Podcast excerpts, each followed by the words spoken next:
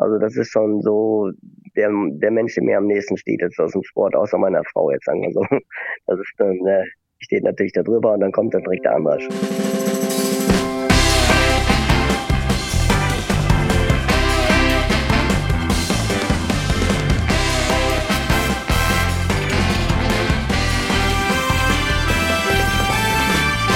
Vollhorst, die Rennsportshow mit ihrem Moderator Alexander Franke. Genau, es sind schon wieder zwei Wochen rum und wir haben eine neue Ausgabe von Vollhorst, dem Rennsport-Podcast und der Rennsportshow von Pferdewetten.de. Und ich freue mich heute über einen Gast, den ich eigentlich, jetzt ärgere ich mich, ein bisschen früher hätte einladen sollen und nicht erst nachdem jetzt vor zwei Wochen diese große Meldung kam, dass er aufhören wird nach so vielen Siegen. Er ist im sogenannten Club der Tausender und ist ein Jockey, mit dem ich mich auch immer sehr, sehr gerne unterhalten habe bei den Interviews. Ich habe ihn auch immer sehr gerne gewettet. Ich glaube, er ist auch sogar schon mal zumindest für meine Eltern geritten und deshalb freue ich mich heute umso mehr, dass André Best heute bei uns am Start ist. Grüß dich, André. Hi. Hallo, Alexander. Hallo. Ja, ich habe es gerade eben schon gesagt. Ich ärgere mich fast ein bisschen, dass ich dich nicht noch zu deiner aktiven Zeit hier in die Show geholt habe. Aber vielleicht ist es jetzt so ein bisschen entspannter nochmal. Ich weiß es nicht. Vielleicht musst du jetzt weniger aufpassen, was du sagst oder sonst irgendwas. Das ist ja manchmal so.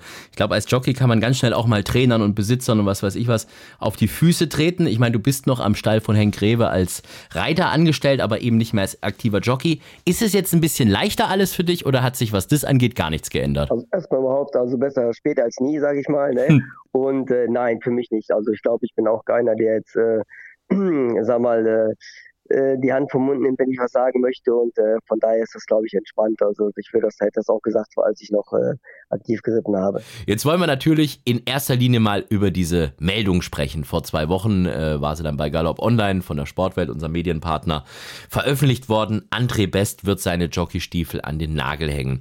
Das ist jetzt doch noch ein paar Wochen später nach deinen letzten Ritten und ähm, wenn man hier mal so reinschaut, das war Anfang Oktober Düsseldorf-Dortmund, dann 30. Oktober dieser blöde Sturz, wo du dir auch nochmal das Becken gebrochen hast in Köln. Aber auch danach direkt gab es nicht diese Meldung, jetzt war es es aber, sondern es hat dann doch nochmal bis Ende Januar, Anfang Februar gedauert, bis äh, das bekannt wurde, dass du gar nicht mehr weiter reiten wirst, zumindest als Jockey nicht. Hast du dann tatsächlich da so von Oktober bis jetzt gebraucht, um, um diese Entscheidung zu treffen oder stand das schon früher fest und ist, ist aber jetzt erst kommuniziert worden oder wie war das? Ähm, nee, das ist ja äh, im Prinzip ein bisschen dumm gelaufen. Ich hatte mich im Prinzip das ganze letzte Jahr schon damit angefreundet, dass ich äh, 2023 die Stiefel an Nagel hänge. Mhm. Ähm, es ist leider mir ein Unfall dazwischen gekommen, der mir das leider ein bisschen vermiest hat dass ich, sag mal, ich hatte eigentlich geplant, irgendwie die letzten Renntage noch entweder mit dem Sieger äh, den Abschied zu feiern und dann zu sagen, das ist mein letzter Ritt. Also am liebsten hätte ich das gehabt mit Porcupine Cream von meiner Schwägerin in Köln. Wenn ich da das letzte Rennen mit dem gewonnen hätte, hätte ich da schon aufgehört.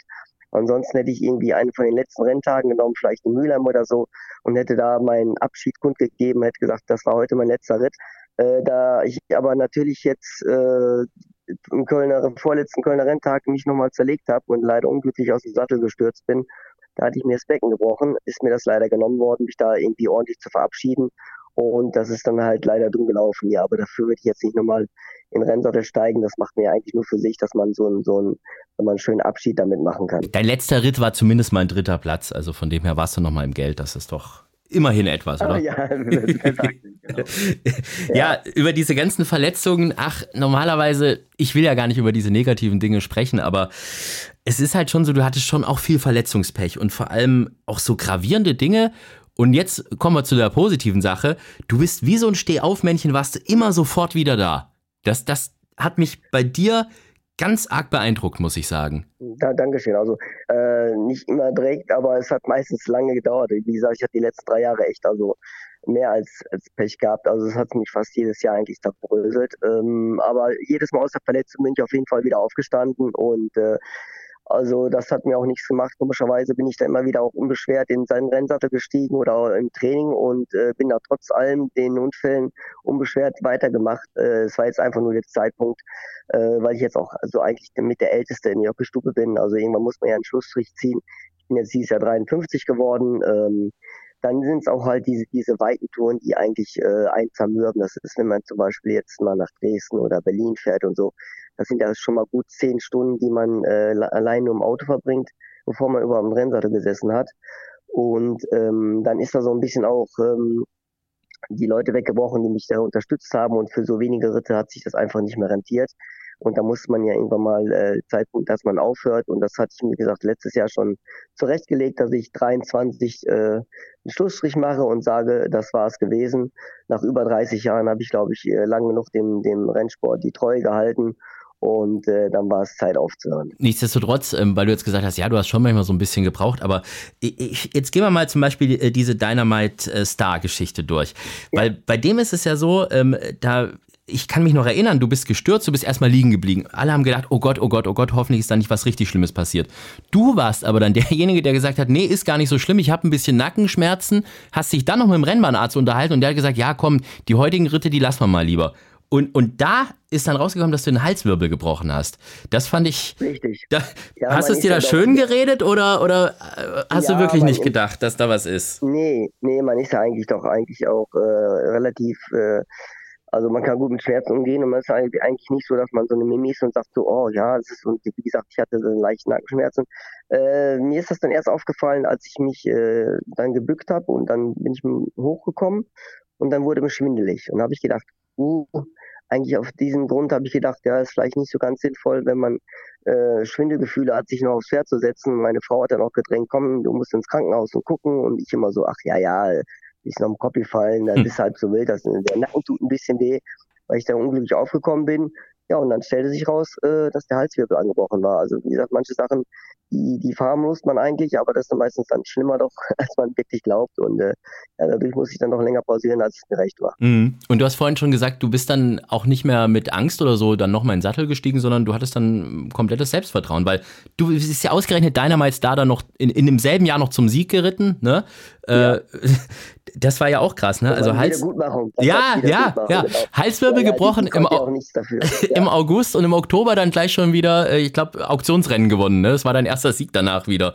Also ja, ja, ja, genau. Ja. Siluto, genau. Und, und äh, ich habe mit der in der späteren Simmelbahn, der Ruhe ist ja noch toll gelaufen, die ist ja bis zum Listerin platziert gewesen und äh, die hat echt Spaß gemacht und äh, toller Besitzer auch der Schmäh, der toller Mensch, der sich da wirklich auch Gedanken gemacht hat und hat gesagt, sich dafür entschuldigt. Und ich sage, pass auf, sie, sie konnten ja gar nichts dafür, das war halt eine dumme Situation aus der Startmaschine, dass die beiden Pferde, die äußeren und inneren, zu früh rüberkamen und ich dadurch äh, auf die Hacken galoppiert bin und dadurch ist das Pferd gestolpert und nicht aus dem Sattel. Also das war natürlich ein bisschen dumm gelaufen dann und äh, ja, aber das Pferd konnte nichts dafür und deswegen habe ich mich auch wieder ganz unbeschwert draufgesetzt. Und beim fünft oder sechst letzten Ritt von dir überhaupt nochmal Black Type geholt, ne? Das war diese, dieser dritte Platz im silbernen ja, Band der Ruhr. Ja? Genau, genau, das war dann da. Also weil ich gesagt habe, ja, sie kann echt richtig stehen und so und die waren erst unsicher. Ich sage, wenn, wenn nicht, dann weiß man es nicht. Man soll es einfach mal versuchen. Ich bin mir der Meinung, äh, weil bei den Sternen gibt es ja auch nicht so viele gute, dass man sagt, äh, er trifft jetzt auf die, die Top-Elite, weil die, die Steher sind ja doch sehr, sehr dünn gesät, also über diese sehr weiten Distanzen und äh, das hat dann auch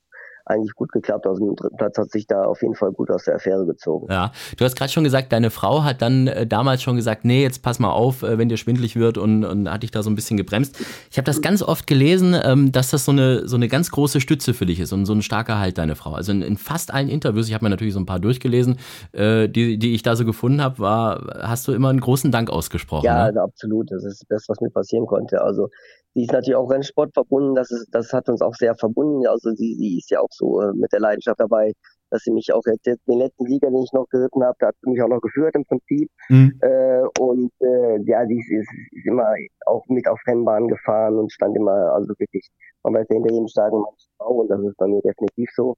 Und ähm, also ich kann mir nichts Besseres wünschen. Ich glaube, anders geht's aber fast auch gar nicht, oder? Also mit mit dem Lebensstil, den Jockeys haben und wenn du dann eine Frau hättest, die sich nicht dafür interessiert oder nicht da voll dahinter steht, dann kannst du es doch eigentlich fast schon vergessen, oder? Ja, ich glaube, das ist schon sehr schwierig. Also das ist ja schon ein extremes Leben, was wir da führen. Also jetzt äh, äh, vor allem, wenn, sag mal, wenn man jetzt jünger ist und so und dann eine Freundin hat und äh, die wollen am Wochenende weggehen und man sagt, nee, nee, hör mal, äh, weggehen ist gar nicht. Ich, ich muss erst mal gucken, mein Gewicht zu, zu schaffen oder äh, weiß, wohin zu fahren. Äh, ist, glaube ich, schon, schon sehr hilfreich, wenn die Frau auch äh, das mitlebt und äh, mitliebt und äh, das auch unterstützt, weil ich glaube, sonst äh, hat man da Schwierigkeiten, glaube ich, äh, in der Beziehung das immer zu erklären, warum man in der Wochenende so viel unterwegs ist.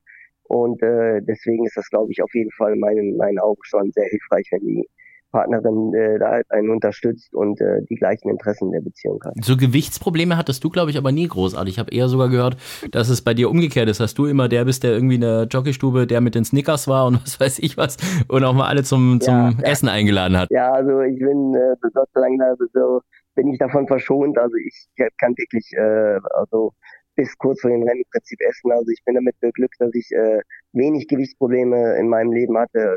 Das heißt, ich konnte das äh, ein, zwei Tage vorher ein bisschen weniger essen und dann musste ich eventuell nochmal am Renntag ein Pfund oder ein Kilo habe ich dann in der Wanne geschwitzt, aber sonst bin ich damit schon eigentlich äh, beglückt, dass ich da wirklich wenig Probleme habe, wenn ich meine anderen äh, Arbeitskollegen sehe, da die, die sich manchmal da kasteien müssen, da bin ich Gott sei Dank von verschont geblieben. Du hast gerade dieses Wanneschwitzen äh, schon angesprochen bei mir ist es so, wenn ich im, in, irgendwo ein Hotelzimmer habe, ist das das Erste, was ich frage, ob die eine Badewanne haben, weil ich das immer so entspannt finde. Irgendwie nach so einem Renntag, wenn es noch durchgefroren, was weiß ich was. Ich habe jetzt von ein paar von deinen Kollegen schon gehört oder, oder Ex-Kollegen, ihr seid noch Kollegen, ist ja klar, du bist ja immer noch Reiter, ja. äh, dass die gesagt haben, äh, beim Thema Badewanne, da kriegen die eher das große Kotzen, weil Badewanne verbinden die gleich mit Gewicht machen. Schwitzt man da besonders gut oder ist das echt so, dass man Salz mit reinkippt oder was ist da, warum, warum hab, hab, haben viele Jockeys so ein komisches Verhältnis zur Badewanne? Es ist definitiv so, man. Also man, es gibt ja solches, äh, so Badesalz, so, was man da reinmachen kann, das entzieht dem Körper natürlich noch zusätzlich Wasser. Und äh, ich schwitze also in der Wanne besser als in der Sauna. Ich finde das halt angenehmer, weil in der Sauna ähm, ist es halt auch so, dass, weil die Luft auch so heiß ist, die man einatmet. Und ähm, ich finde in der Wanne ist es, also ich kann da persönlich besser schwitzen. Also ich habe da immer gute Erfahrungen gemacht. Da vor allem hat man es natürlich auch direkt vor Ort, man muss nicht jetzt so hinfahren. Das heißt, man steht hier morgens auf, äh, dann hat man sich vielleicht noch einen Tee gemacht, wenn überhaupt, und dann ist man äh, in, die, in die Wanne gegangen, so eine Dreiviertelstunde bis Stunde. Und da habe ich also spielend so bis zum Kilo konnte ich da äh, ganz leicht machen, weil das ist schon äh, Wahnsinn, was man da schwitzt, wenn man die Wanne extrem heiß macht. Und äh, das hat fast den gleichen Effekt, als wenn man in die Sauna geht. Jetzt bin ich einer, der fast jeden Tag badet. Dann erzähl du mir mal, wieso ich immer noch so einen Kessel habe. irgendwas mache ich falsch. Aber das, das ist ja nur kurzfristig, ne? Das ist wie in der Sauna. Das ist nur der, der Gewichtsverlust durch den, den Schweiß, den man da verliert. Und da kann man leider keine kein Fett mit wegschwitzen, das funktioniert leider nicht, sondern nur kurzfristig äh, das Gewicht mal kurz runterholen und dann, wenn man was trinkt, ist das in dem Moment auch schon wieder drauf. Okay, also ich muss irgendeinen, irgendeinen anderen Weg finden, um mein, mein Fett wegzuschwitzen, sehr gut. Aber hast du jetzt, hast du zugenommen jetzt irgendwie? Also das, das hört man ja schon ab und zu, das, äh, ne? Ja, ich, aber äh, hält sich in Grenzen. Ich habe jetzt äh, halt mein Gewicht jetzt äh, konstant im Moment bei 56 Kilo. Ja, und früher konntest du, also, was konntest du früher reiten? Was war so dein, das, das Maximum? 52,5, 51, wenn es ganz eng, also extrem ging, konnte ich auch 52 reiten, aber so 52,5 war eigentlich so mein, die letzten Jahre, was ich immer geritten habe. Ich, ich finde das äh, bemerkenswert. Und trotzdem diese Kraft, die man dann in den Sattel bringen muss, das ist ja das, ne? Das, äh, da muss man auch aufpassen, dass man nicht zu, zu viel geschwitzt hat und so, dass du nicht äh, einfach zu schwach bist, oder? Ja, man ist es eigentlich, das ist ja, was man, was man einen Tag, einen Tag ausmacht und ähm, also bei mir war ja nie die Gefahr, dass ich so viel schwitze, dass ich da, äh, sag mal, die Augen verdrehe. Ähm, und man ist das halt auch gewöhnt. Wie gesagt, das machen andere ja auch so, so Sportler, wenn man überlegt, so äh, Boxer oder so, die, die, die hungern sich auf ein bestimmtes Gewicht und äh, ich glaube, das ist noch ein bisschen was anderes, wenn man dann noch was für die Birne bekommt. Hm. Und äh, wie gesagt, das ist alles Gewohnheitssache und das trainiert man und äh, damit kommt man absolut zurecht, wenn man das, wenn man das Tag ein, Tag ausmacht. Ich habe mir so viele tolle Momente von dir aufgeschrieben, wo ich mit dir drüber sprechen möchte, aber äh, mir ist es in den letzten Wochen, ich habe es schon im letzten Podcast gesagt, ab und zu mal passiert, dass ich das vorweggenommen habe, dann in unserer Kategorie der schönste Moment im Rennsport. Deshalb machen wir es jetzt mal wirklich umgekehrt, dass ich jetzt mal relativ früh damit schon starte mit dieser Kategorie. Dann kannst du nämlich deinen schönsten Moment gleich raushauen und dann können wir danach über alles andere sprechen, was ich mir aufgeschrieben habe. Aber jetzt erstmal das hier. Sehr gerne.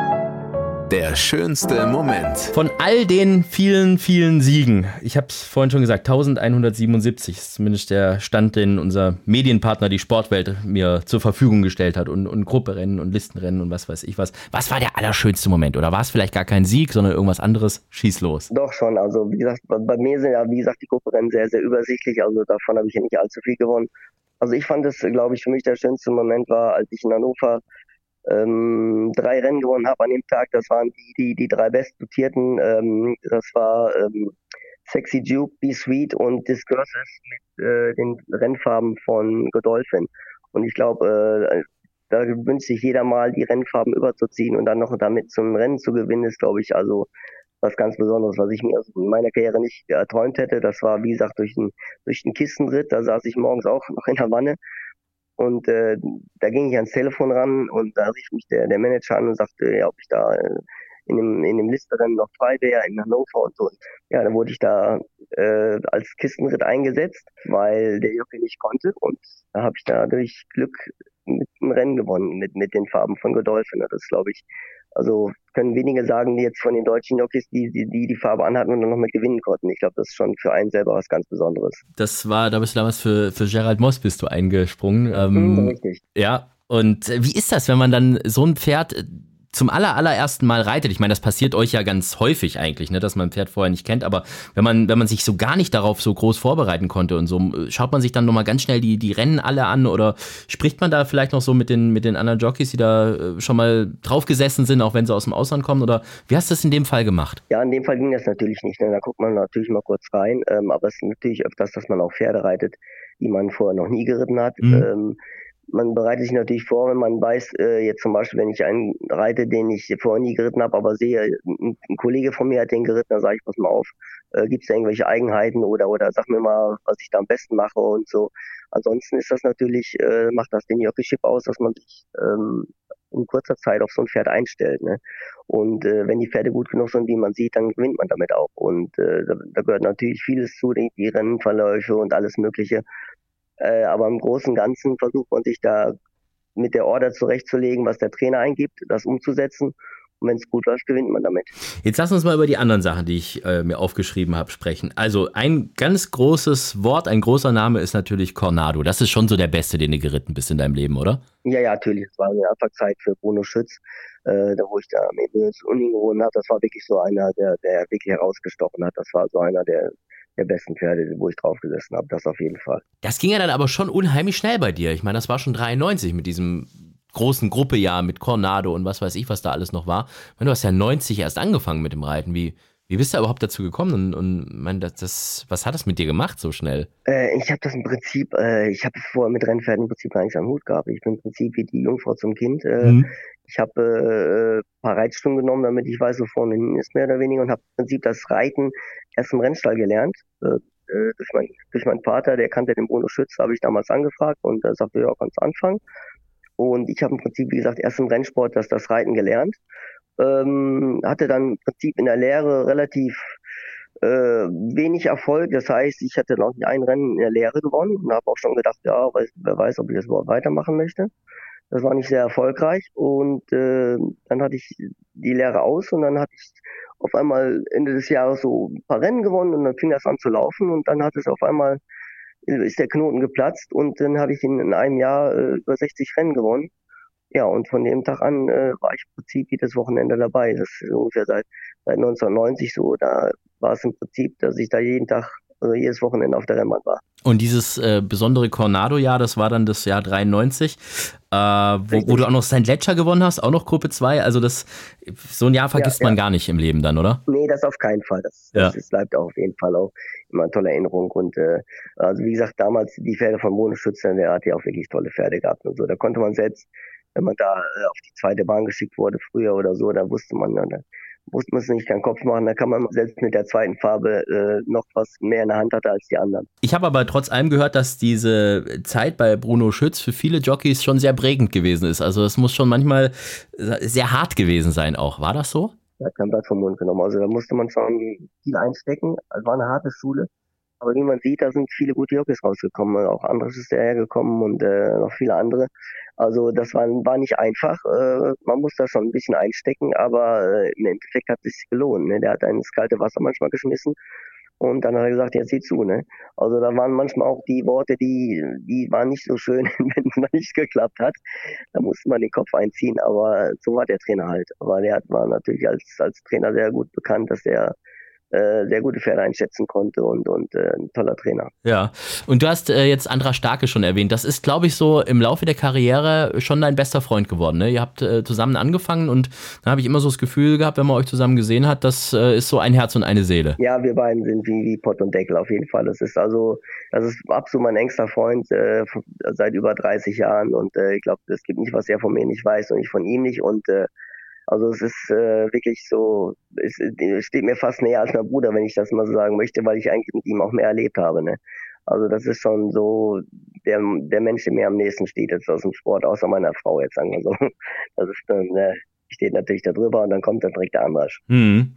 Finde ich, finde ich sehr, sehr schön. Kannst du dich noch an irgendeine schöne Geschichte erinnern, wo du sagst, dass das hat euch besonders zusammengeschweißt irgendwie oder das ist so ein, so ein Tag mit Andrasch, den du nie vergessen wirst? Also ich glaube, da gibt es unzählige, die, die, das würde jetzt den Podcast, glaube ich, sprengen, wenn ich da anfangen würde. Also so Kleinigkeiten ist, also wir sind auch manchmal ein bisschen verflucht, weil wir eigentlich sehr, sehr laut sind in der Jockey-Stube. Das ist, glaube ich, was ich auch am meisten vermissen werde. Das ist so hinter den Kulissen. Also das ist so wie manchmal so eine so eine Klassenfahrt mit die die Zehner, die auf Klassenfahrt gehen, wenn wir da in Jockestube sind. Äh, da gibt es immer irgendwas zu lachen oder irgendwas, äh, wo wir uns drüber amüsieren und äh, das, das kann dann schon manchmal laut werden und dass der Karl-Heinz ein bisschen die Augen verdreht und da ein bisschen äh, zur Ruhe ermahnt, aber das funktioniert meist nicht so gut, weil wir dann trotzdem lauthals lachen und äh, also Spaß haben wir immer wie für zehn. Das ist äh, was, was auch, glaube ich, jetzt mit am meisten mir fehlen wird, das in der Jockey-Stube und, und, zwischen den anderen Kollegen, das ist wirklich, äh, das ist schon eine eigene Atmosphäre da. Mhm. Was ich mir noch aufgeschrieben habe, ist auf jeden Fall der Name Callahan. Das ist äh, ein Pferd. Ähm, ja da hätte ich mich schon sehr gefreut, wenn das im Derby dann tatsächlich so geklappt hätte. Wie, wie wir das alle irgendwie, das war so ein bisschen diese, diese Underdog-Geschichte, ne? Äh, kleine Trainerin oder kleines Quartier, sagen wir es mal so. Und äh, als zweiter Favorit sogar ins Rennen gegangen und davor ja wirklich alles richtig gemacht, der Callahan. Ich kann mich noch erinnern, wir zwei hatten damals das Siegerinterview in, in Hannover, als das äh, Derby-Trial gewonnen wurde. Derby. Ja, genau, genau. Ja, ja. ja was, was verbindest du mit Callahan? Ich glaube, das ist für dich auch ein besonderes Pferd, ne? Ja, das ist, wenn, wenn man überlegt, äh, die Schalke ist immer sehr vorsichtig und im ersten Start und sagt, ja, pass auf, und kein Stopp und guck nur mal, wie der ist. Und sie hat schon gemeint, der ist gut, aber der ist halt auch sehr schwierig gewesen. Deswegen hat sie ihn wohl auch bekommen. Da hieß wohl, er war schwer zu trainieren und so. Und äh, und dann hat er direkt den ersten Start gewonnen und dann dachte ich schon auch, ja, sehr überrascht natürlich. Ne? Ich glaube, der hat da irgendwie 900 oder so stand der oder ganz, ganz kranke Quote, glaube ich, mhm. im ersten Start.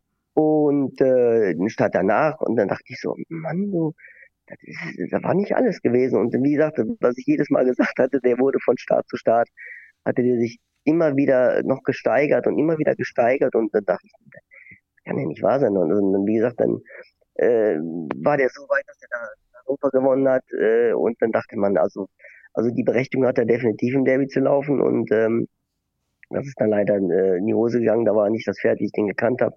Da hing er nur auf einem Zügel und, und das war also komplett von der Rolle, das Pferd.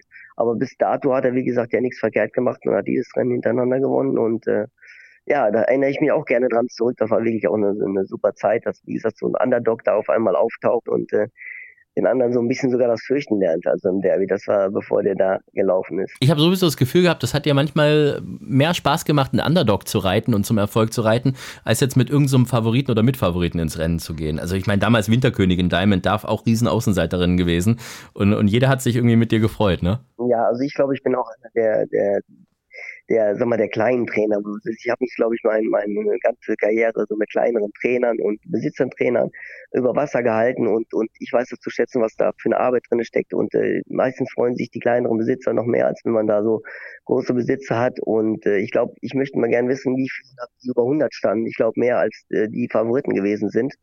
Ich war, glaube ich, immer derjenige, der immer mit den Krummen gewonnen hat, weil ich eigentlich immer die Einstellung habe, so äh, vorm Zug, also gib jedem die Chance, dass er gewinnen kann. Und wenn man das äh, einem so sag mal, reitet, glaube ich, dann dann hat man auch bessere Chancen, als wenn man vor Zug an Toto guckt und sagt, oh, der steht 200, der hat eh keine Chance. Äh, ich glaube, das bei mir äh, das meiste ausgemacht, warum ich wahrscheinlich so oft mit so krummen Pferden gewonnen habe. Und äh, deswegen freue ich mich auch, wie gesagt, mit, mit für, ich habe ja ganz früh für, für hier für Johann Zwan und Jürgensen geritten und so. Und das sind ja auch kleinere Trainer gewesen und da sind schöne Pferde gewesen, die, mit denen ich viele Rennen gewonnen habe und auch natürlich nur kleinere. Aber da kann ich mich genauso darüber freuen, als wenn, wenn ich da jetzt mal ein Listerennen gewonnen gewonnen habe oder so. Wie gesagt, weil die Arbeit steckt genauso dahinter wie, wie bei den Pferden, die die Grupperennen gewinnen. Und die anderen wissen es vielleicht manchmal sogar noch mehr zu schätzen und ähm, ja, freuen sich da meist noch mal mehr drüber. Aber sonst war es natürlich auch schon an, an vielen großen Quartieren, ne? Also äh, Bruno Schütz haben wir schon gesagt. Dann klar diese Zeit Peter Richtig. Rau, äh, Thorsten Mundry. Ähm, ja, da war ich zehn Jahre, ja. Zehn Jahre, ne? Das, ja. das muss auch prägend gewesen sein. Ja? ja, ja, das war sehr schön auch die Zeit da oben, ja. Ja, Hofer, Schirgen, Greve, das sind alles große, große Quartiere ähm, oder damals gewesen zumindest. Auch Mario Hofer, der, ich weiß gar nicht, wie viele Pferde der damals im Stall hatte, als du dort ja, warst. An die, ja, an die 100 Pferde, als ich angefangen habe. Wie ist das ja. an diesen großen Quartieren, wo so ganz, ganz viele Pferde im, im, äh, im Stall sind? Äh, da ist es so, die, die kleineren Besitzer oder auch die kleineren Trainer, die reden sich das dann immer selber alles schön, dass es bei einem selber viel besser ist, weil die Großen haben gar nicht mehr so das Auge für das individuelle Pferd. So, da gibt es immer diese, diese zwei Quartiere. Die einen sagen, du brauchst einen riesengroßen Stall, weil die haben die Erfahrung, die Vergleichsmöglichkeiten und das Personal. Und die anderen sagen halt eben, nee, äh, kleinerer Stall viel, viel besser, weil hm, äh, individuellere Betreuung. Wie siehst du das? Gut, du bist jetzt gerade am großen Stall, du musst jetzt aufpassen, was du sagst, ja, aber. ich glaube, glaub, das kann man nicht verallgemeinern. Es gibt bestimmt Pferde, sag mal, die in einem großen Stall untergehen, das ist definitiv, mhm. wo man sagt, ähm, also die, die fallen durchs Raster, wo man sagt, ja, die hätten bestimmt, äh, sag mal, ein spezielles Training oder ein anderes Training wird denen entgegenkommen. Äh, und andere wiederum, die, die, die sind genau da richtig für in so einem großen Stall, dass die, wie gesagt, äh, genau das Training von einem Trainer bekommen, der auch, sag mal, äh, jetzt nicht so, sag mal, so vorsichtig ist, vielleicht wie es andere sind und sagt, nee, der muss heute durch und die auch darüber hinwegbringt, wo andere vielleicht sagen würden, oh nee, das ist jetzt machen wir mal ein bisschen ruhiger. Äh, deswegen, das, das kann man nicht verallgemeinern. Das ist, glaube ich, von Pferd zu Pferd verschieden. Wie gesagt, es gibt welche, die, die das wahrscheinlich äh, gebrauchen, die, wo man sieht, wo einen großen Stall weggehen und so einen kleineren Stall und auf einmal da noch, noch etliche Rennen gewinnen, die sind wahrscheinlich dann da überfordert gewesen in so einem großen. Aber im Großen und Ganzen sieht man ja, dass die, die, die großen Ställe sind nicht umsonst so erfolgreich. Äh, die bringen auch meistens die besten Pferde an den Start. Und das, das macht natürlich auch viel aus. Jetzt wollen wir mal äh, die nächste Kategorie anpeilen. Du kannst, ah, ahnst es schon, was kommt. Nach dem schönsten Moment kommt natürlich der peinlichste Moment. Und damit machen wir jetzt mal weiter. Ja. Der peinlichste Moment. Also ehrlich gesagt, mir ist eigentlich wenig peinlich, wenn ich zugeben muss. Also es gibt nicht viel, wo ich sagen würde, das ist peinlich. Äh, mir ist was eingefallen, da bin ich, bin ich äh, in, in, Bremen, war Siegerehrung und da war noch vor der Waage war so ein Podest und ähm, dann bin ich äh, nach der Siegerehrung, äh, wollte ich da so ganz elegant über das Geländer so wieder in die Jockeystube und äh, habe an das Geländer gegriffen und bin der Länge, der Nase der Länge nach bin ich dann äh, im Publikum gelandet, weil ich da abgerutscht bin und habe mich da genau äh, vor dem Publikum hingelegt, aber es waren Gott sei Dank nicht viele, die das da gesehen haben und das war so, so ein Prinzip so ein, so ein Ausrutscher, wo ich da so elegant drüber springen wollte und das ging leider in die Hose und bin da, wie gesagt, auf der Nase gelandet. Das liegt aber auch an euren saurutschigen äh, Jockeystiefeln. Die sind, die haben ja kaum Sohle unten und, und überhaupt kein Profil. Ja, das nix, war aber leider die Hand, die, die Hand, die auf dem Gelände abgerutscht ist, weil das war nass. Und da bin ich so mit der Hand und wollte mit den Beinen drüber und dann ist die Hand aber zuerst abgerutscht und dann ging der Rest hinterher und dann lag ich dann auf einmal. Äh, das war so ein bisschen, das war amüsant im Nachhinein, ist nichts passiert, aber die Leute haben natürlich erstmal gegrölt, wo ich da gelegen habe. Ich wollte jetzt so ein bisschen die Ehre retten und wollte jetzt auf die Schuhe sch äh, schieben, aber okay. nee, gut. bei meiner eigenen Doofheit muss man ja auch mal zustehen. Okay. das, äh, das äh, kommt nochmal auf dein Karma-Konto. Sehr gut, dass du so ehrlich bist. Ja.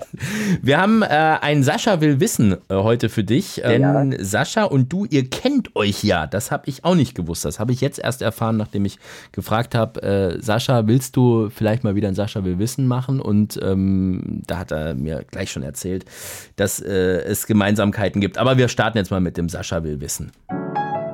Sascha will wissen. Hi André, schön, dass du bei uns in der Sendung bist. Ähm, ich weiß ja, du kommst wie unser Freund Alexander Franke auch ein bisschen äh, über die Kulinarik, kochst ganz gerne äh, und kommst wie ich aus der wunderschönen Stadt Krefeld. Ähm, hast du zufällig einen Restaurant-Tipp für mich irgendwo in Krefeld, irgendeinen Geheimtipp, den du hast? Ähm, deine Kochkünste konnte ich ja leider nicht begutachten. Äh, ich war mal bei dir eingeladen und war leider aus Gründen etwas unpässlich, die ich nicht, die ich nicht, äh, äh, wo ich nicht ins Detail gehen möchte. Ähm, aber vielleicht hast du ja mal einen Tipp für mich äh, in Krefeld, wo ich gut essen gehen kann. Hm. Jetzt müssen wir aber erstmal auf die andere Sache eingehen, denn bevor diese Frage kam, war ein viel interessanteres Detail. Wieso, wieso konnte Sascha van Treel nicht mit dir essen oder musste die Einladung ausschlagen? Was, was ist das? Er war unpässlich, ihm ging es nicht so gut. er, war un er, war unpässlich. Er war unpässlich. Mhm. Ja, genau. Hatte das vielleicht mit der Flasche Ramazzotti am Vortag zu tun? Das, das kann gut zusammenhängen. Das, das will ich jetzt nicht bestreiten, dass es daran vielleicht gelegen hat. Dass das letzte Glas vielleicht äh, schlecht gewesen ist. So das, passi das passiert manchmal. Ne? Wenn die Flasche zu lange offen ist, dann kippt das Zeug einfach schnell und dann ist das für den Magen nicht gut. Ich habe es schon, Ich habe schon ja, verstanden. Ja. So, jetzt brauchen wir aber den, den Restaurant-Tipp für Krefeld auch. Ähm, ein guter Italiener, ähm, ähm, Don Leo oder sowas. Das ist ein Italiener, der ist aber in Nähe auch von der Rennbahn. Das, muss ich sagen, äh, kann man nur empfehlen. Toller Laden. Wie heißt der Don Leo in Krefeld? Don Leo, mein ich, ja. Don, Don Leo oder hieß das San Leo? Irgendwas mit Leo hinten dran. Äh, müssen wir, Casa, Casa Leo gäb's. Nee, Casa, San, Casa Leo. Das, das ist Casa Leo, genau. Casa Leo. Casa Leo gäb's. San Leo gäb's auch noch? Das ist San Leo, da hieß der früher. das, ist das Casa Leo muss das jetzt sein. Also Casa Leo Casa hieß Leo. früher mal Haus Ritte, wenn es das ist. Dann wird das das sein. Und ja. das ja, ist. Das wird Casa Leo sein. Ja, ja, das ist an der Mörser Landstraße in Tra. Krefeld-Tra. Richtig. Das ja, ist klar, es. Richtig, Mörser Landstraße. Und wenn es gut und schnell gehen soll, dann geht man an den Nordbahnhof, der ist nicht weit weg von der Rennbahn. Immer voll der Laden, also tolle Bedienung, gutes Essen, äh, Preis-Leistung passt da hundertprozentig. Kann man von der Roulade bis, bis Sauerbraten, äh, also und, und äh, äh, Eiswein, alles super essen. Das ist von der Rennbahn auch nur ein Steinwurf entfernt.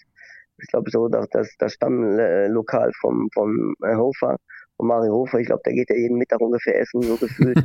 ähm, äh, das ist immer, immer voll, äh, liegt an den Gleisen und äh, ist auch äh, im Sommer sehr schön, wenn man da draußen sitzen kann. Da fährt noch so eine, so eine alte Traditionsbahn, noch so, so eine Dampflok manchmal und ist wirklich, da kann man auch gut sitzen und gut essen im Nordbahnhof. Das heißt aber Nordbahnhof, also das ist nicht der Bahnhof, sondern das heißt, das heißt, das, das, ist der, das ist der alte Nordbahnhof, genau. Mhm. Und das ist umgebaut. Das ist wahrscheinlich die alte Wartehalle gewesen, das ist jetzt aber ein Restaurant drin. Und das ist echt, äh, echt toll, das Ding.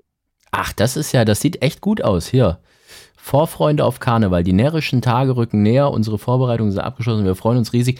Die haben, äh, die haben eine Motto-Party da. Bravo-Helden heißt das, ne? Bin ich, ja. mal, bin ich mal gespannt, ja. als, als was der Mario da geht, wenn der da immer so oft ist.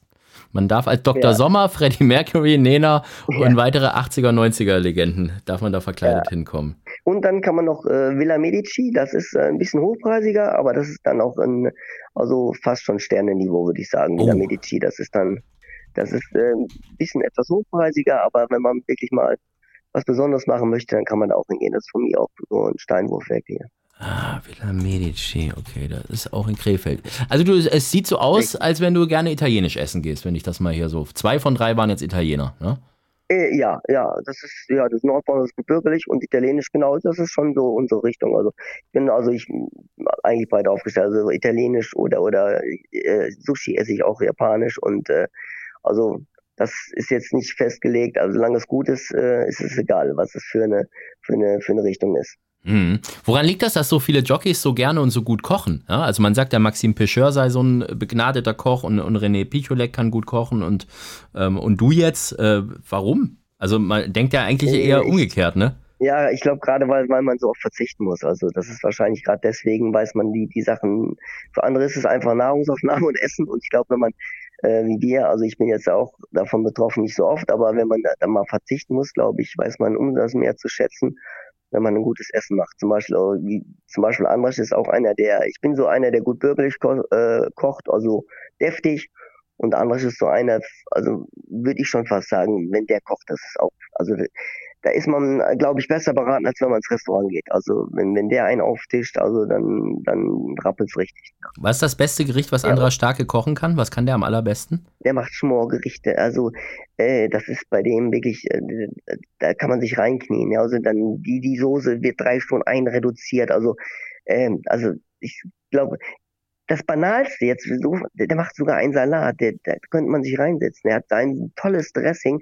Also einen ganz banalen Salat beim Anders zu essen ist schon fast ein Erlebnis, wo man sagt, wie kriegst du das hin? Und das ist bei ihm schon wirklich so die Kunst, dass man sagt, also der macht schon so einen leckeren Salat und das ist wirklich sein, sein, seine große Stärke. Die alte Weisheit sagt ja, dass das Fett und Alkohol sind eigentlich so die Geschmacksträger. Ne? Damit kannst du eigentlich ne, mit, mit so einer eine, eine gute Soße oder so, die muss schon irgendwie so ein bisschen Sahne oder irgendwas drin haben oder so. Also das heißt, da wird oder dann Butter, ja. ja oder Butter. Ne? Das heißt, da wird dann komplett, das da guckt man dann auch gar nicht. Also wenn man mal kocht, dann dann lässt man es krachen. Dann gibt es da nicht irgendwie äh, Kilos gucken und Kilos nee, machen. Nein, nein, nein, ja. nein, nein, nein koche also mit Sahne, mit Butter und also das volle Programm. Da wird keine Rücksicht genommen, damit soll es auch schmecken. Also das muss dann auch gut sein. Ja. Sag mal, gibt es diesen Club der 1000 eigentlich wirklich? Also ist das so, trifft man sich da irgendwie? Weil Andrasch ist da ja auch drin und, und Eddie und Adri und Philipp. Also klar, man kennt natürlich so die alten Namen, so hier Peter Alafi und, und Otto Schmidt und Peter Remmert und wie sie alle hießen. Ähm, aber ist das so, äh, trifft man sich da dann irgendwie? Weil ich habe das nicht, ich wusste das nämlich gar nicht, dass das nicht nur so ein, so ein Begriff ist, wenn man über 1000 Siege hat, sondern das ist ja tatsächlich damals am 80. Geburtstag vom Heinz Jentsch hat man den ja gegründet, diesen Club der 1000. Und seitdem kann man da irgendwie aufgenommen werden. Also ist das, gibt's da ja, dr ja? Drin, drin bin ich, aber eingeladen bin ich noch nirgendwo hin, also dass ich da irgendwie gesagt habe, dass mir einer sagt, heute äh, Club 1000 macht was Besonderes. Äh, da bin ich noch nicht eingeladen worden. Genau wie jetzt in den Club der 50er bin ich jetzt auch eingetreten und da hat mich auch noch keiner eingeladen. Also von daher ist das, glaube ich, so ungefähr das Gleiche. Ja. Nee, also es ist wahrscheinlich, wenn man die 1000 hat, dann ist es halt äh, so eine, wie so eine Clubmitgliedschaft, dass man da eingetreten ist. Ja, ich habe jetzt gehofft, weißt du, dass das irgendwie so, dass da so die, die platinfarbene Karte gibt und so und dann kannst du da irgendwo in, in jeder Tribüne gibt es doch so ein Hinterzimmer, wo, wo man Whisky und Zigarren bekommt oder so, aber ist nicht so. Ja. Müsst ihr mal einführen nee, vielleicht. Ja, kein Geheimtreffen ist es, ist es leider nicht, nein, das ist nur, wenn man die 1000 äh, Sieger erreicht hat, dann ist man im Club 1000. Hat sich das richtig krass angefühlt, als der Moment erreicht war oder hast du das in dem Moment noch ja. gar nicht so, ja? Ja, das war schon, also es ist auch so, wenn man überlegt, äh, also das, die Zahl, also das ist ja auch wirklich so unwirklich und wenn man denkt, 1000 dann so ist, das ist auch, äh, also als die 1000 gerappelt hat, also muss ich sagen, das war schon auch ein toller Moment. Ne? Das ist, wenn man denkt, ja, das ist nicht, nicht gerade wenig und wenn man überlegt, wie viele Jahre man dabei ist und das ist auch ein toller Moment gewesen und auch Freunde dabei gewesen und T-Shirt sogar gemacht und also das ist gerade gerade äh, meine Familie jetzt also von meiner Frau die Familie da muss ich sagen die stehen auch hinter mir und ihre Geschwister und so sind auch mit Rennsport äh, verbunden und die Mutter und äh, die, die machen auch jedes Mal was und, und haben immer gefiebert, wenn ich geritten bin und äh, da habe ich auch immer sehr, sehr viel Rückhalt von der Familie bekommen. Weißt du noch, auf welchem Pferd das war? Ja, La Padrona von Dr. Wolte. In Dortmund, genau. 27. Januar Richtig. 2013. Genau, also. der Geburtstag von meinem Bruder auch noch. Der hat genau an dem Tag Geburtstag. Das war auch noch 27. Januar, genau. Da hat mein Bruder nämlich Geburtstag und dann äh, habe ich den 1000 Sieg gemacht äh, in Dortmund mit La Padrona. Krass. Das ist krass. Da kriegt man sogar, also wenn man nicht selber dabei war, äh, kriegst du immer noch so, so kriegt man so ein bisschen Gänsehaut mit. Finde ich cool auf jeden Fall. Ja, ja. ja. Ist dir gegönnt. Kann es sein, dass es irgendwann mal ein Comeback gibt von André Best im Rennsattel? Irgendwie, weiß nicht, dass du mal eine, wie der Woody die Amateurlizenz nochmal irgendwann machst oder was weiß das ich was? Ist, das ist ausgeschlossen. Ja. Ich weiß nicht, ob ich ihn mal hinreißen könnte, wie, wie so exaktiven Rennen, ob ich das nochmal äh, machen wollen würde. Aber ähm, wie gesagt, ähm, ich äh, habe damit abgeschlossen. Da gehe ich mal von aus, dass ich da nicht. Also das ist sehr, sehr unwahrscheinlich. Sagen wir so, dass ich nochmal jetzt da irgendwie nochmal sage, ach, ich boote mal und fange nochmal an. Also das kann ich mir schwer vorstellen. Hast du Ambitionen, mal Trainer zu werden? Ausgeschlossen. Das, das auf keinen Fall. Das hatte ich also ganz früh schon gesagt, ne, das, das möchte ich nicht. Und äh, ich glaube, dass äh, ich, ich wäre auch kein Typ für, dass ich Trainer wäre. Das ist, das würde mir, glaube ich, nicht liegen. Was ist dann so deine Zukunftsvision? Was, äh, wie, wie soll es weitergehen? Im Rennsport bleiben oder kannst du dir vorstellen, da was ganz anderes zu machen? Oder sagst du jetzt, irgendwann ist es auch mal gut und dann freut ja. man sich, wenn man Rentner ist? Ja, äh, ich versuche natürlich erstmal so weit wie möglich, solange ich aufs Pferd komme, so weiter zu reiten im Training und äh, guck, wie lange das gut geht. Und wenn das natürlich dann nicht mehr funktioniert, äh, dann muss man weiter gucken, ob man dann vielleicht nur äh, auf dem Boden was macht, so Art Futtermeister oder oder sowas äh, oder äh, ja, wie gesagt, dann nur Boden Bodenarbeit macht. Das ist ja auch möglich, alles heutzutage Rennstellen. Ähm, aber das das ist so so mein Plan. Aber die Pferde werden immer eine Rolle in deinem Leben spielen. Ja, das auf jeden Fall. Richtige Antwort, so habe ich mir das gewünscht. Willkommen zur Charity-Wette, lieber André, und das ist genau jetzt der Fall. Die Charity-Wette. 100 Euro bekommst du von Pferdewetten.de. Darfst du entweder auf Sieg wetten oder 50 Sieg, 50 Platz und das Ganze auf ein Rennen und ein Pferd im Langzeitwettmarkt. Muss also jetzt nicht morgen oder übermorgen sein, sondern irgendwie am besten ja. in ein paar Wochen. Was hast du dir ausgesucht? Wen willst du wetten? Äh, ich muss sagen, ich habe ein Pferd gewinnen sehen von Andreas Subritsch, Quantanamera. Also das war schon beeindruckend, wie die mit dem Seidel gewonnen hat, äh, die Hinterkönigin. Und äh, das habe ich lange nicht mehr gesehen, wie ein Pferd so aus, aus dem Bild läuft, mehr oder weniger. Und äh, die haben mich so imponiert. Und äh, die würde ich gerne wetten. Also ich, die ist natürlich in den äh, Derby genannt, aber ich hoffe, dass sie in der Diana läuft, würde ich sagen, dass Diana wetten. Ja, da ist sie momentan Favoritin mit 100 für 10 und 28 Platz. Ja wie willst du sie wetten? Dann machen wir 100 Sieg. Das ist doch die richtige Einstellung. Dann wird es genau 1000 Euro geben. Da müsste die aber erstmal an der Muskoka vorbeikommen, die ich ja in meiner Charity-Wette, als ich zu Gast bei meinem eigenen Podcast getippt habe. Die steht bei euch im Stall. Wie geht's der denn eigentlich, um mal hier so ein Update zu bekommen? Ja gut, die habe ich heute Morgen sogar noch geritten. Oh, Oh, das ist gut. Ist die. Frisch, frisch, und, frisch und kernig und alles gut, ne? Ist alles gut. Ja, das heißt, die wäre aber trotz, also die könnte vielleicht auch so ein, tatsächlich so, diese Diana-Ambitionen sind da noch da. Ja, sind sie noch. Sehr gut, ja, da bin ich jetzt, weil da, da knallt es dann richtig. Wenn die nämlich gewinnen würde, die, die stand, stand sehr, sehr hoch, als ich sie gewettet habe, steht immer noch auf 300 und ähm, äh, also da, da gibt es richtig Geld. Aber ich gönn's auch deiner Quantanamera. Gut. Für welchen guten Danke. Zweck sollte es denn sein? Ja, auf jeden Fall Tierwohl, würde ich sagen. Ne? Irgendwie äh, so ein Gnadenhof oder Tier, Tierschutzverband oder Tierheim, sowas in dieser Art auf jeden Fall, mhm. dass es äh, den Tieren zugutekommt. Es gibt ja so Gnadenhöfe für Pferde oder sowas, das wäre wahrscheinlich das am sinnvollsten, dass es da eingesetzt ist. Ja, also es gibt einen sehr schönen äh, Hof, die wollen immer nicht Gnadenhof genannt werden, weil die sagen, das ist ja hier kein, ja. kein Gnadenhof, aber dieses Rennpferde-Boomerang in der Nähe von ähm, Dachau, äh, also Bayern, die Ecke, ähm, ja die, die finde ich halt super, ne? Da habe ich ja selber mal meinen ja, Amazing Soldier hingestellt. Der ist dort ein okay. viel, viel glücklicheres Freizeitpferd, als er Rennpferd war, weil er einfach nicht so schnell war. Aber äh, die haben da Pferde, die, ich glaube, der einer ist jetzt 35 geworden und das finde ich richtig krass. Und eine blinde oh. Stute gibt es da und was weiß ich was. Also, das ist schon cool. Setzen sich für Kinder- und Jugendarbeit ein, bringen die auch an den Rennsport ran. Also, dann machen wir doch Rennpferde-Boomerang, ja, oder? Besser geht es, ja. Perfekt. Hannelore Gallin Ast heißt die Frau. Viele Grüße gehen raus. Und und ähm, dann hoffen wir mal, dass das äh, was wird mit Guantanamera. Sehr gut, lieber André, das hat mir großen Spaß gemacht heute. Haben wir über irgendwas ganz Wesentliches jetzt noch gar nicht gesprochen, wo du gesagt hast, hm, wenn ich schon mal äh, im, im, im, Podcast bin, dann muss ich darüber sprechen. Nicht, dass ich da noch irgendwas vergesse. Nee, ich glaube, wir haben so alles äh, angesprochen, was mir auch wichtig ist und auf, den, auf der Seele lag. Und ich glaube, so einen kleinen Querschnitt von den letzten 30 Jahren ist auch schwer in 50 Minuten zu packen, aber ich glaube, das ist so alles gesagt worden, was ich auch äh, sagen wollte. Das ist sehr gut. Dann habe ich meine Mission erfüllt. Ich wünsche dir weiterhin alles Gute und nochmal ganz lieben Dank, äh, nicht nur für den Podcast, sondern für alles, was du im Rennsattel auch gemacht hast. Ähm, das waren viele tolle Momente, die uns als, als Zuschauer und als Rennbahnbesucher auf jeden Fall immer wieder sehr gefreut haben. Dankeschön, lieber André West. Schönen Abend, danke, man sieht sich bestimmt auf der Rennbahn demnächst mal wieder. Das will ich doch hoffen. Und äh, dann kommen wir doch gleich zu unserem nächsten Mitglied im sogenannten Club der 1000 und das ist unser Dauergast und guter Freund Philipp Minerik. Philipps Mumm der Woche. Hallo. Du bist also du bist wieder zu Hause. Du heißt, du hast deinen äh, Côte d'Azur Aufenthalt jetzt wie geplant beendet, um gleich weiterzuziehen nach St. Moritz. Das war doch der Plan, ne? Als wir das letzte Mal gesprochen so haben. der Plan. Also Côte d'Azur war ein super Ausflug, super Woche da. Ich habe sogar ein paar Sieger gewettet, aus Versehen wahrscheinlich. Und Samstag geht das weiter mit Josef Boyko nach San Moritz. Da hast du mir ja schon gesagt, das wird dein Mumm der Woche. wen reitet er da genau? Wie heißt er? Dem Engländer von Van der Recke. Komme jetzt nicht auf den Namen, habe gerade den Namen vergessen. Der hat mit dem aber gerade in Duell gewonnen. Move in Time heißt er.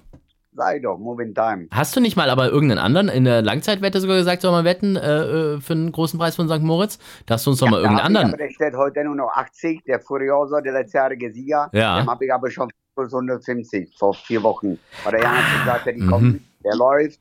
Der hat nicht die Formen zu haben, was er letztes Jahr gehabt hat, aber wer einmal Sand, äh, schnell kann, kann immer schnell. Und darauf kommt das an, nicht auf die Klasse, sonst ab der, der Untergrund können. Und das kann der, hat er letztes Jahr bewiesen.